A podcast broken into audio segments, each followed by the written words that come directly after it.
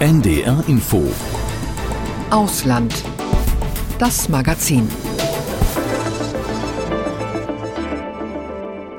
Vor einer Woche hat Taiwan gewählt. Wir schauen gleich hier in Ausland das Magazin mit Udo Schmidt, gemeinsam mit unserer Korrespondentin Katrin Erdmann, wie es nun weitergeht im Inselstaat, aber vor allem im Konflikt mit der Volksrepublik China.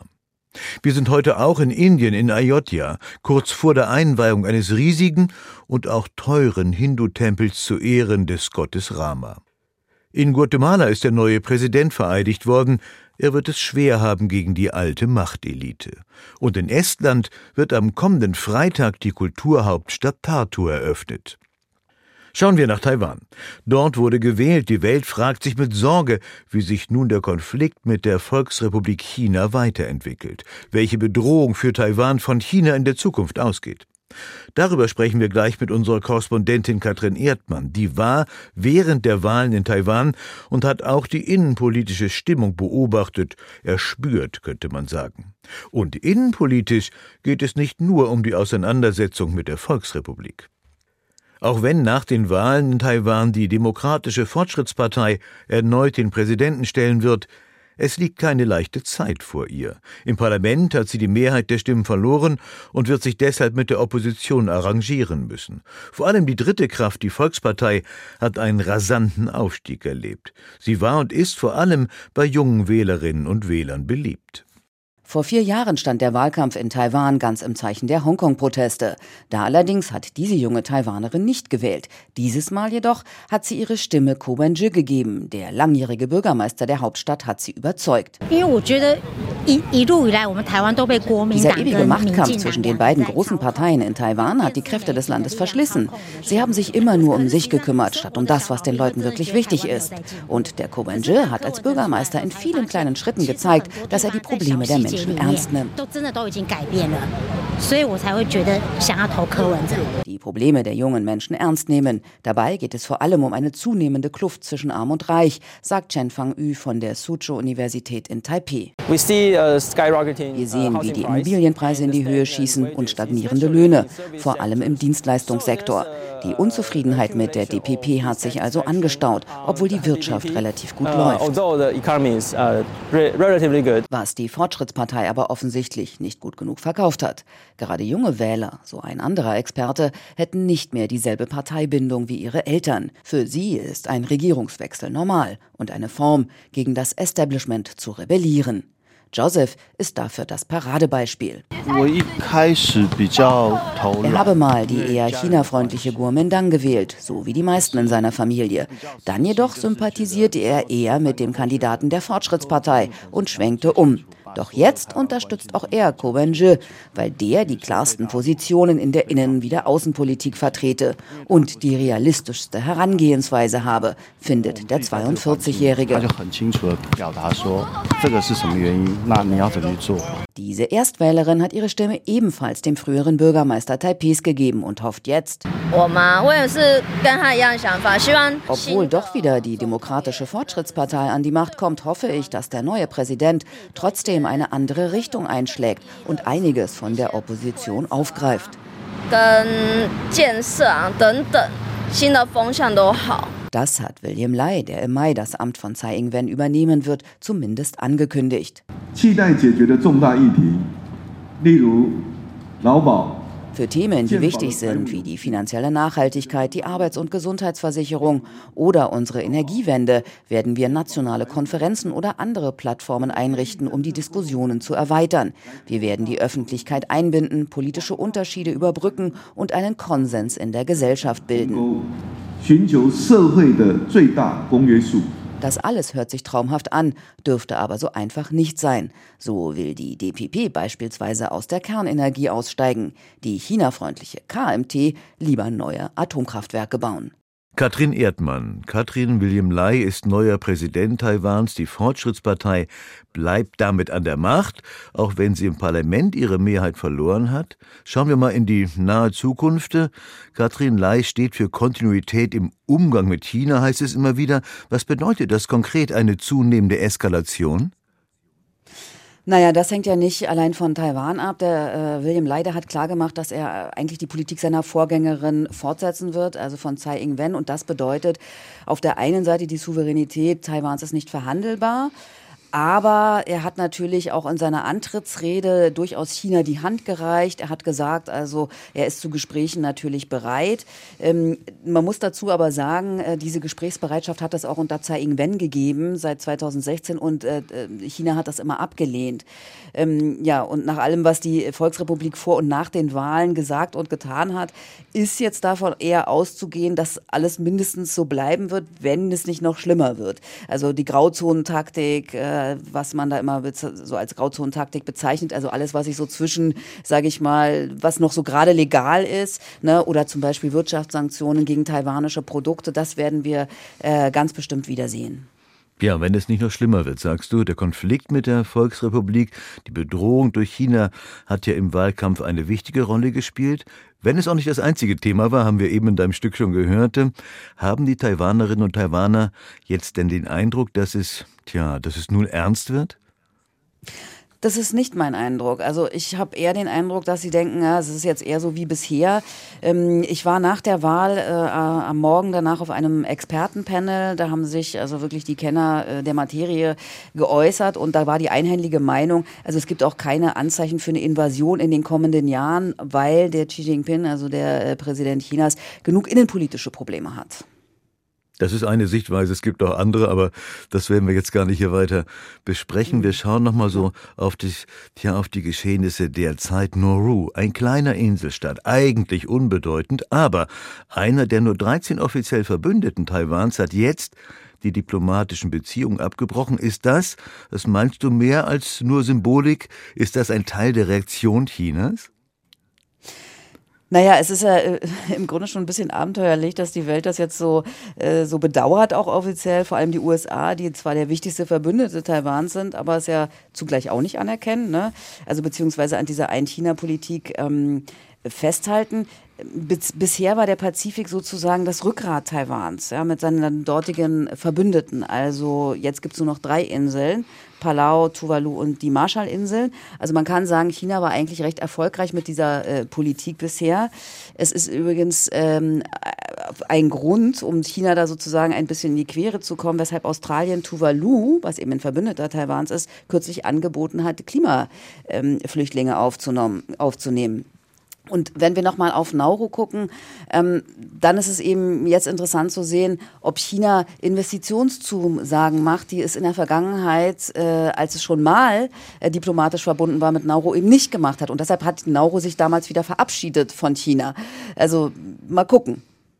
Dann wollen wir jetzt mal nicht nur pessimistisch in die Zukunft blicken. Gibt es zukünftig Spielräume für ein doch friedliches, friedlich herres Miteinander? Das äh, wird man auf jeden Fall sehen müssen. Also es existieren ja auf jeden Fall äh, Spielräume. Es ist nur die Frage, in welchem Rahmen ähm, diese stattfinden. Und der Rahmen ist wahrscheinlich eher das Problem, weil beide Länder diesen Rahmen natürlich unterschiedlich sehen. Aber China könnte ähm, ja auch mal anerkennen, das war auch so eine Reaktion so nach den Wahlen, dass das Volk Taiwans ja nun schon zum dritten Mal klar gemacht hat, wie es seine eigene Zukunft sieht. Ähm, und klar könnte man natürlich sicherlich in vielen äh, Bereichen wirtschaftlich zum Beispiel auch enger zusammenarbeiten. Wir müssen einmal jetzt auf die Halbleiterindustrie Taiwans äh, zu sprechen kommen. 60 Prozent der Halbleiter auf dem Weltmarkt kommen aus Taiwan. Schützt das den Inselstaat vor Übergriffen oder ganz im Gegenteil ist das eine zusätzliche Motivation für die Volksrepublik, etwas zu unternehmen? Naja, in erster Linie würde ich schon sagen, das ist ein Schutz für Taiwan. Das ist natürlich etwas, was China gerne hätte. Aber selbst äh, wenn es äh, Taiwan einnehmen würde, da ist natürlich nicht klar, äh, dass es dann Zugang zu diesem Industriezweig hätte. Ähm, und klar, ähm, der künftige Präsident ist sich auch bewusst, dass das natürlich nicht alleine reicht. Nur die Halbleiter auf äh, ewig lange Sicht. Deshalb hat äh, William Lai in seiner Antrittsrede auch schon angekündigt, ähm, dass er weiter auf andere Industrien setzen will, sodass sich eben Taiwan da wirklich äh, auch gewissen weiteren Schutz zulegt, also zum Beispiel erneuerbare Energien oder auch künstliche Intelligenz, äh, Digitales etc. Die Demokratische Fortschrittspartei, die Partei von William Lai, hat ihre Mehrheit im Parlament verloren. Heißt das, die Menschen wollen doch mehr als nur klare Kante gegenüber der Volksrepublik? Also mir haben viele Menschen, ähm, als ich dort war, gesagt, ja, wir wollen eigentlich ein, also wir wollen erstmal Frieden auf jeden Fall und wir wünschen uns aber auch mehr Dialog mit China. Ähm, ich fand es ganz interessant, ich hatte mit so drei Rentnerinnen gesprochen und die haben gesagt, ja, also ähm, wir wollen halt mehr Dialog, wir wollen Frieden, aber Freundschaft reicht, mehr wollen wir nicht. Das fand ich irgendwie ganz hübsch so. Ne? Und man sollte vielleicht auch nicht äh, aus dem Blick verlieren, 60 Prozent der Taiwanerinnen und Taiwaner ähm, verstehen sich auch als Taiwaner und äh, nur ein ganz ganz, ganz, ganz, ganz kleiner Teil äh, sieht sich überhaupt noch als Chinese. Wir haben ja eben in deinem, deinem Stück auch schon gehört, dass gerade auch die jungen Menschen ja ganz andere Themen besetzen und ganz andere, ganz normale Probleme in einem normalen, modernen Staat haben. Du kennst ja Taiwan gut. Wie ist denn die Stimmung im Land? Wie fühlt es sich für dich an, im Land zu sein? Also ich bin da sehr gerne, weil die Menschen, sie sind sehr aufgeschlossen, sie sind in der Regel auch äh, sehr fröhlich.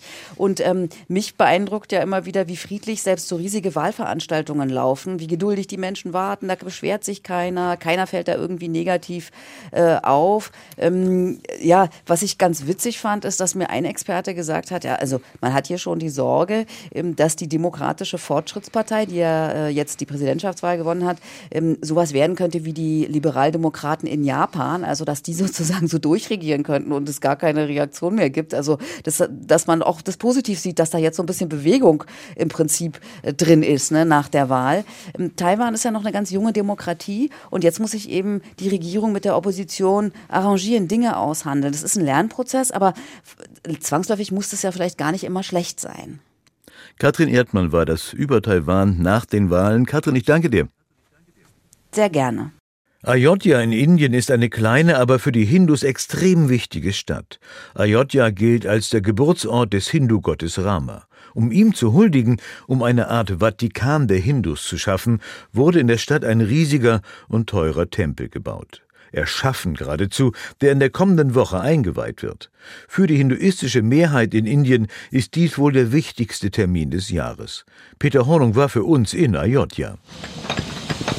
Es ist das Großereignis für Ayodhya und deshalb bauen die Arbeiter bis zur letzten Minute. Sie hämmern, bohren, schrauben, asphaltieren und um die Baustellen herum gläubige Hindus, Zehntausende, Hunderttausende, die hierher gepilgert sind für die Einweihung des prächtigen Ram-Tempels. An diesem Ort, an dem der Gott Ram oder auch Rama genannt, geboren sein soll.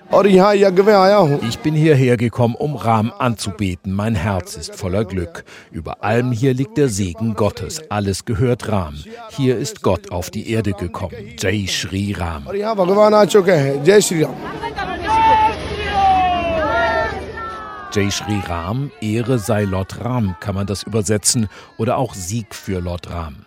Das hört man gerade viel tausendfach auf Ayodhyas Straßen. Es ist ein religiöses Projekt der Superlative, eines der teuersten überhaupt in Indien. Alleine der Tempel und der ganze neu gebaute Tempelbezirk kosten umgerechnet an die 200 Millionen Euro. Zur Tempelweihe sind 7000 Ehrengäste eingeladen. Indiens Premier Narendra Modi wird dabei eine wichtige Rolle übernehmen. Ein deutliches Zeichen, sagt Nilanjan Mukhopadhyay, Journalist und Autor eines Buches über Ayodhya. For Ayodhya Ayodhya und die Art und Weise, wie es entwickelt wird, das sieht so aus, als würden Premierminister Modi und seine Regierung tatsächlich eine Konkurrenz zum Vatikan schaffen wollen. Also praktisch ein Vatikan der Hindus. Virtual. Ein Vatikan der Hindus, der ganz eng mit dem Namen Narendra Modi verbunden ist. Rückenwind für die anstehenden Wahlen in Indien. Überall hängen Plakate, die Modi zeigen, zusammen mit einer Abbildung von Lord Ram. Die Veranstaltung in Ayodhya ist zwar eine rein religiöse Veranstaltung, aber mit politischer Konnotation. Allein die Tatsache, dass der indische Premierminister ein rein religiöses Ritual durchführen wird, zeigt das völlige Verschwinden der Trennlinie zwischen Religion, Politik und Staat in Indien. Doch Kritik wie diese will in Ayodhya selbst kaum einer hören, denn die Entwicklung ist schlicht atemberaubend. Die 60.000 Einwohnerstadt hat innerhalb von zwei Jahren einen internationalen Flughafen bekommen, wo zur Eröffnung 100 Flugzeuge landen sollen. Ein großes Terminal steht schon, zwei weitere sollen folgen. In der Stadt selbst wurde und wird viel gebaut oder zumindest renoviert. Häuser, Geschäfte, Ladenzeile, Fußgängerzonen. Es gibt neue Straßen, ganze Straßenzüge wurden verbreitert. Fast könnte man sagen, die Stadt wird neu erfunden. Ayodhya, dieser Name steht allerdings auch für Konflikte zwischen Hindus und Muslimen und für eines der schwärzesten Kapitel der jüngeren indischen Geschichte. Am 6. Dezember 1992 stürmten bei einer Massenkundgebung von Hindu-Nationalisten Tausende das Gelände der Babris-Moschee in Ayodhya und zerstörten diese. Trauriger Höhepunkt einer Kontroverse, die schon damals Jahrzehnte alt war. Für den Bau der Moschee im 17. Jahrhundert sei ein Hindu-Tempel zerstört worden, hieß es damals. Damit ließen sich fast 500 Jahre später die Massen aufwiegeln. Bei Unruhen in ganz Indien kamen im Dezember 1992 um die 2000 Menschen ums Leben, Hindus und Muslime. Was damals geschehen sei, sei längst nicht vergessen, sagt Buchautor Mukhopadhyay. The events in die Ereignisse des Jahres 1992 sind auch heute noch von großer Bedeutung. Diejenigen, die am 6. Dezember 1992 in Ayodhya waren, um die Moschee zu zerstören, die kommen nun, um an einer Art Siegerehrung und anschließend an einer Siegesparade teilzunehmen. Take part in Ayodhya selbst ist es dieser Tage schwer, jemanden zu finden, der über 1992 sprechen will, egal ob Hindu oder Muslim. Taxifahrer Ram Kumar tut es trotzdem. Er ist Muslim, auch wenn er einen Hindu-Namen trägt. 1992 sei lange her und was inzwischen hier geschehe, das sei gut für alle in der Stadt und ihrer Umgebung. Ohnehin könne nun auch eine neue Moschee gebaut werden, allerdings an einem anderen Ort. Heute ist die gesamte Öffentlichkeit froh, denn der größte Streit ist beigelegt. Es war ein sehr großes Problem in Ayodhya. Die Menschen litten darunter, es gab keinen Fortschritt, die Arbeitslosigkeit war hoch und es war einfach schwierig, mit irgendwas Geld zu verdienen. Seit dem Tempelbau sind alle glücklich. Langsam findet in der Region eine Entwicklung statt, die den Menschen hier zugutekommen wird.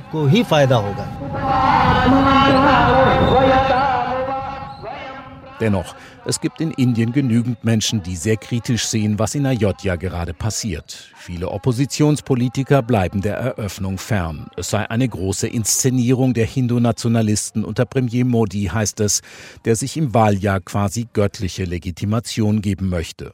Zudem versuche man nachträglich das Unrecht zu rechtfertigen, das 1992 geschehen sei. Sogar einige führende Hindu-Priester äußerten Kritik. Vom Tempel stehe bisher nur der erste Stock. Es sei quasi ein Rohbau und den dürfe man nicht weihen.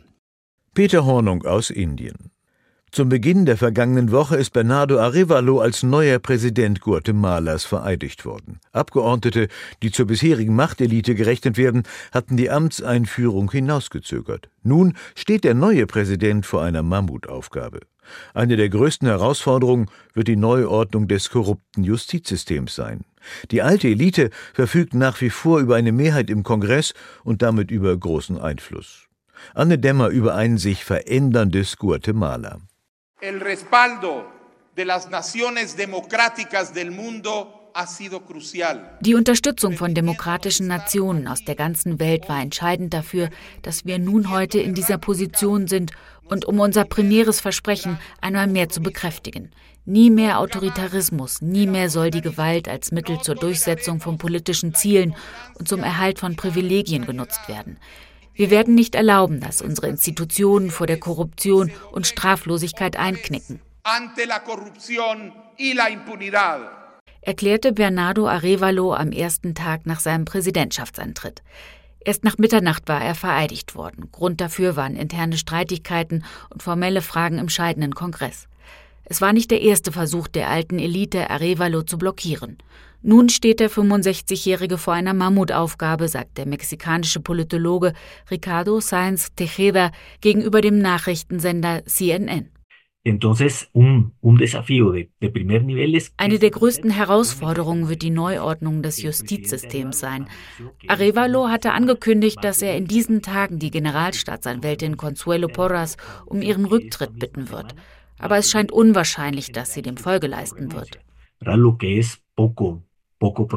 Als Vertreterin der traditionellen Elite des sogenannten Paktes der Korrupten hatte Porras mit allen Mitteln in den letzten Monaten versucht, die Wahl für ungültig zu erklären, die Amtseinführung zu verhindern. Zahlreiche Vertraute Bernardo Arevalos wurden festgenommen, die Behörden entzogen seiner Partei die Anerkennung. Der Pakt der Korrupten dominiert das Land seit Jahrzehnten. Ein Netzwerk aus einflussreichen Unternehmern, Vertretern des Militärs und Politikern, das auch Verbindungen zum organisierten Verbrechen pflegt. Monatelang waren Menschen im ganzen Land für die Absetzung der Generalstaatsanwältin und gegen die Korruption auf die Straße gegangen. Rückendeckung bekam der 65-jährige Sozialdemokrat vor allem auch von indigenen Gemeinden, für die er versprochen hatte, sich stark zu machen. Delegationen aus allen Landesteilen waren in die Hauptstadt gekommen, um dem neuen Präsidenten auch kurz vor dem Amtsantritt zu unterstützen. Die Erwartungen an den neuen Präsidenten sind hoch. Die Unterstützung ist nicht uneingeschränkt, sagt der guatemaltekische Politologe Luis Mack. Eh, Sie haben nicht für Arevalo mobilisiert, sondern für die Demokratie. Sie betonten, es sei für den Respekt vor der Demokratie und für die Rettung der Institutionen. Sie fordern mehr Raum und mehr Mitspracherecht. In den guatemaltekischen Machteliten gibt es einen strukturellen Rassismus. Mehr Spielraum für die indigenen Gemeinden ist natürlich ein rotes Tuch für die Unternehmer. Ein großes Problem wird für den neuen Präsidenten sein, dass seine Partei Movimiento Semilla nur 23 Abgeordnete im 160-köpfigen Kongress stellt und die alte Elite nach wie vor über eine Mehrheit und damit über großen Einfluss verfügt, so Mack. Und dennoch konnten ausreichend Stimmen hinter einem Abgeordneten von Arevalos Partei Movimiento Semilla vereint werden, um ihn zum Präsidenten des Kongresses zu ernennen. Ein erster Erfolg, der allerdings direkt getrübt wurde. Das Verfassungsgericht Guatemalas ordnete an, dass der Kongress die Wahl wiederholen muss, weil es unter den Vertretern Unabhängige gebe, die kein Amt ausüben könnten. Ich denke, früher oder später wird die Regierung mit der alten Elite verhandeln müssen.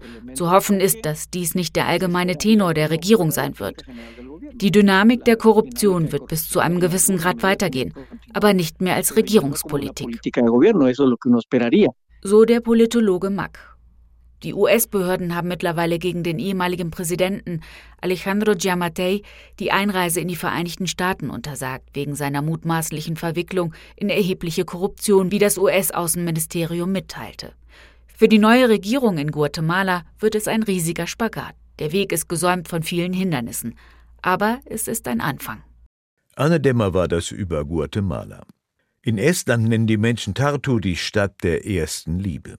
Wohl auch deshalb spielt Liebe im Programm der Kulturhauptstadt 2024 eine große Rolle. Tartu ist eine der Kulturhauptstädte des Jahres. Beim Projekt Kissing Tartu geht es um Gefühle, erklärt die Projektleiterin, um menschliche Liebe, Beziehung und gegenseitige Akzeptanz. Höhepunkt des Projekts ist ein für Mai geplantes Massenküssen in der Stadt. Julia Weschenbach aus Tartu. Nach Tartu verirrt man sich nicht so leicht. Die zweitgrößte Stadt Estlands liegt am östlichen Rand Europas. Hier leben knapp 100.000 Menschen. Eine grüne Stadt mit einem gemütlichen Kern und einem Fluss, der sich von Norden nach Süden hindurchschlängelt. Als Kulturhauptstadt will Tartu nun ganz Europa auf sich aufmerksam machen, sagt Oliver Berg vom Organisationsteam. So our aim is to get at least uh, one million visits to our events unser Ziel ist es, eine Million Besuchende anzulocken und Tartu auf die Weltkarte zu setzen. Wir wollen zeigen, was hier los ist und dass wir nicht nur eine kleine verschlafene Stadt sind, wo man ein paar freie Tage verbringt. Tartu ist ein lebhafter Ort mit vielen jungen Leuten und Kultur und ein akademisches Zentrum. Das Programm der Kulturhauptstadt bietet keine großen Namen oder prunkvollen Prestigeveranstaltungen. Dafür ist es kühn und ein bisschen schräg. Die Universitätsstadt lädt zum Massenküssen auf dem Rathausplatz, zum Debattenfestival in der Sauna und sie schickt einen Bus auf die Straße, der mit tausenden Stickern beklebt ist. Die Idee dazu hatte Sirja Joala, Künstlername Sirla. Yeah, there are people who really love it and people who really hate it and I totally understand both. Die einen lieben es, die anderen hassen es. Ich verstehe beide Seiten. Von weitem mag es verrückt, schrill und laut wirken, aber schaut man sich die Sticker genauer an, erkennt man all die unterschiedlichen Botschaften und Designs. Dann wird es interessant und man entdeckt die einzelnen Kunstwerke and then it's like a really interesting piece of culture you can see through these uh, artworks. Mehr als 500 internationale Sticker-Künstlerinnen und Künstler schickten Aufkleber nach Tartu. Freiwillige dekorierten den Bus damit. Eine typische Aktion für die junge Stadt, in der jeder fünfte Einwohner Student ist. Doch nicht nur Tartu, sondern auch 19 Gemeinden Südestlands sind Teil der Kulturhauptstadt. Südestland, das ist auch das Land der Seto, eines kleinen finno-ugrischen Volkes, das hier und in Russland zu Hause ist und das seine eigene Sprache und Gesangstradition hat. Zu einem Tanz- und Gesangsfest im Juni sollten auch Seto aus Russland kommen. Wegen des Kriegs in der Ukraine geht das nicht. Auch auf die Besucherzahlen könnte sich die Situation auswirken, meint Oliver Berg. Uh, die russische Aggression in der Ukraine hat unser Leben schwieriger gemacht, auch weil die Leute Angst haben, in die Region zu kommen. Das Leben hier ist sicher, aber schaut man von außen drauf, sieht es so aus, als wären wir dicht dran an dem, was in der Ukraine vor sich geht. Arts of Survival, Überlebenskünste, ist das fast etwas prophetische Motto der estnischen Kulturhauptstadt. Denn die Bewerbung schickte Tatu vor der Corona-Pandemie, vor Inflation und dem Krieg in der Ukraine ab. Trotz der Herausforderungen wollen die Menschen in Südestland feiern. Ein besonderes Fest soll auf dem Rathausplatz stattfinden, Kissing Tatu. Es ist inspiriert von einer Skulptur, die in einem Brunnen vor dem Rathaus steht. Sie stellt zwei Studierende dar, die sich küssen. Im Mai sollen sich tausende Menschen dort treffen und es ihnen nachtun, erzählt die Politologin Christel Jakobson. Also Wir wollen eine Gemeinschaft schaffen und zumindest für eine kurze Weile im selben Rhythmus schwingen in diesem sonst relativ stillen Land. Wir sind ein zurückgezogenes Volk und reden nicht viel. Einen Ort gibt es, an dem die Esten ihre Scheu ablegen, die Sauna. Deshalb ist auch die ein wichtiger Teil der Kulturhauptstadt und im Frühjahr Schauplatz eines Debattenfestivals mit dem Titel Naked Truth, Nackte Wahrheit. Stickerkunst, Massenküssen und Saunafestival. Die Kulturhauptstadt Tartu ist jung, wild und sie traut sich was. Deshalb verspricht sie auch ohne monumentale Ausstellungen und große Namen interessant zu werden. Julia Weschenbach aus Estland war das. Und das war auch Ausland, das Magazin mit Udo Schmidt.